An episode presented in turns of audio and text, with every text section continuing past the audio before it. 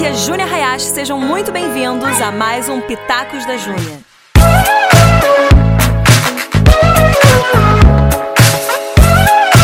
E aí galera, tudo bem com vocês? Júnia aqui para falar com vocês sobre um tema que eu cresci aprendendo, assim, era constante na minha criação, pelos meus pais, pela minha igreja, que é temor do Senhor. Meus pais sempre me ensinaram muito a ter temor de Deus, que o temor do Senhor é o princípio da sabedoria, que a gente precisa realmente ter muita reverência por quem Deus é, entender que Ele é o Criador dos céus e da terra e de tudo que neles há.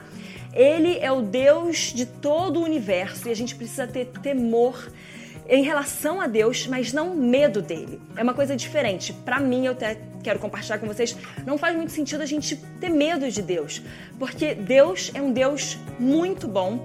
Deus é amor. Deus nos ama incondicionalmente, Deus é maravilhoso e quando a gente entende o temor dele, a gente não tem medo, mas a gente tem essa reverência de entender que ele é tão santo, que ele é tão maravilhoso, que ele é tão digno de todas as coisas, que a gente não quer ferir quem ele é, que a gente não quer desagradar a Deus, a gente não quer ferir o coração dele, por todo o amor que ele já depositou na gente e a gente responde a ele e nesse amor, a gente responde com esse temor de querer obedecer a Deus, querer fazer as coisas como agradam a ele, mas não por medo. O inimigo ele usa esse medo para afastar a gente de Deus. Sabe aquelas pessoas que às vezes elas pecam, elas erram e elas têm medo de ir para a presença de Deus. Elas têm medo de se confessar a Deus, elas têm medo de trazer aquilo que está na escuridão, aquele pecado, aquele erro, trazer à luz. E quando a gente traz à luz, Deus ele vê aquilo e ele quer curar a gente. Enquanto aquilo está debaixo de trevas, ele não tem o poder de ir lá e fazer alguma coisa porque ele nos deu o livre arbítrio da gente trazer para ele, confessar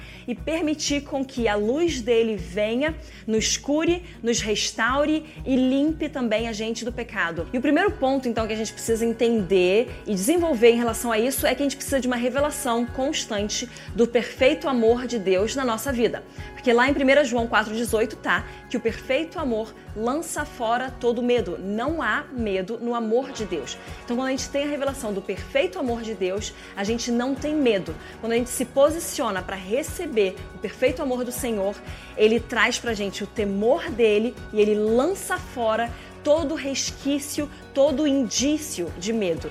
Porque o medo é uma brecha para que o inimigo possa atuar e nos, nos parar, nos reter, nos impedir de chegar onde Deus tem para gente chegar. E mais importante de tudo, ele usa o medo para nos impedir de realmente entrar no coração do Senhor.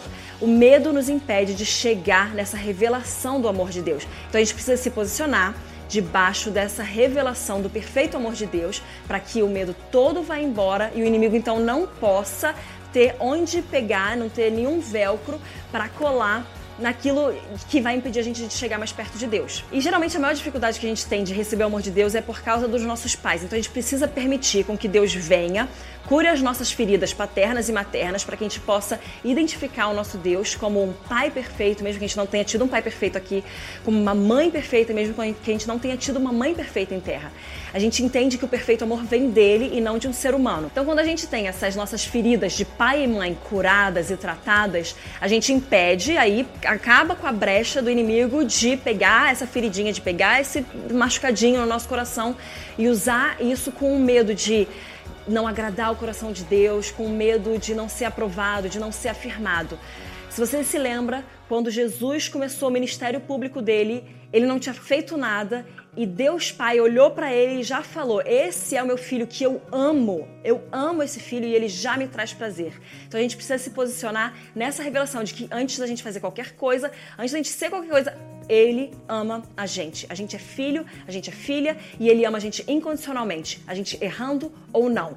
O amor dele nos constrange para que a gente fique cada vez mais parecido com ele, para que a gente faça as coisas que agradam o coração dele. O amor dele traz a gente para perto. Quando a gente tem medo de chegar perto de Deus, é porque a gente precisa então de mais revelação desse amor dele. Então esse é um parâmetro também que você pode ver assim, ó, se eu tô começando a ter medo de Deus, é que eu preciso de mais revelação do amor dele na minha vida. E é o perfeito amor dele. Você tem que entender que não é assim, ah, é um pouquinho de amor. Não, é o amor intenso, incondicional e perfeito do nosso Deus por nós. E o número dois é que a gente tem que ter revelação do que, que é a graça. Porque pra gente, a graça é de graça, óbvio, né?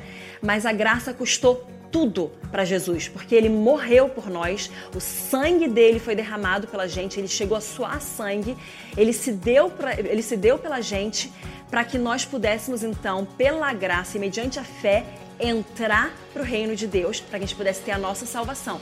Mas a graça custou tudo. Então, quando a gente entende a graça do Senhor, a gente entende o temor.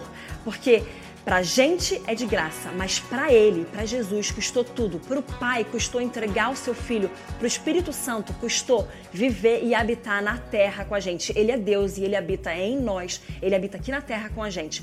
Então, a graça custou tudo. Quanto mais revelação da graça, mais temor a gente tem. Quanto mais revelação da real graça, menos a gente barateia a graça. E não é assim, ah, não, tudo bem, Deus perdoa. Não, é tipo, meu Deus, Deus, grandioso, majestoso, me perdoa. Ele olha todo mundo e me vê.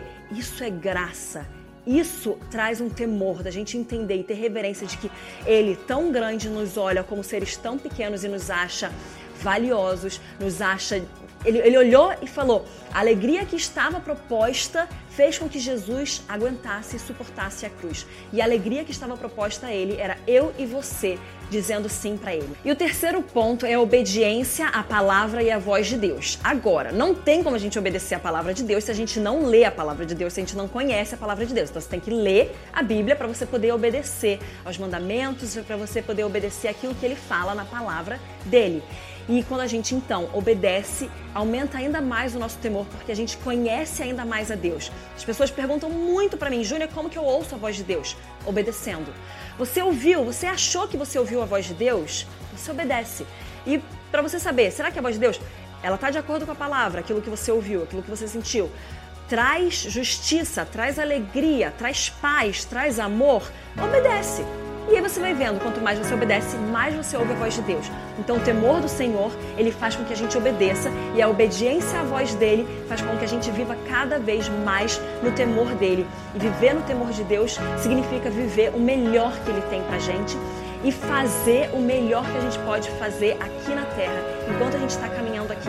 Poder fazer obras mais incríveis ainda do que a gente lê na Bíblia, porque nós somos agora filhos espalhados por toda essa terra, atuando é, no reino de Deus e trazendo a realidade dos céus à terra. Então é isso aí, gente. Um beijão, fica com Deus e até a próxima.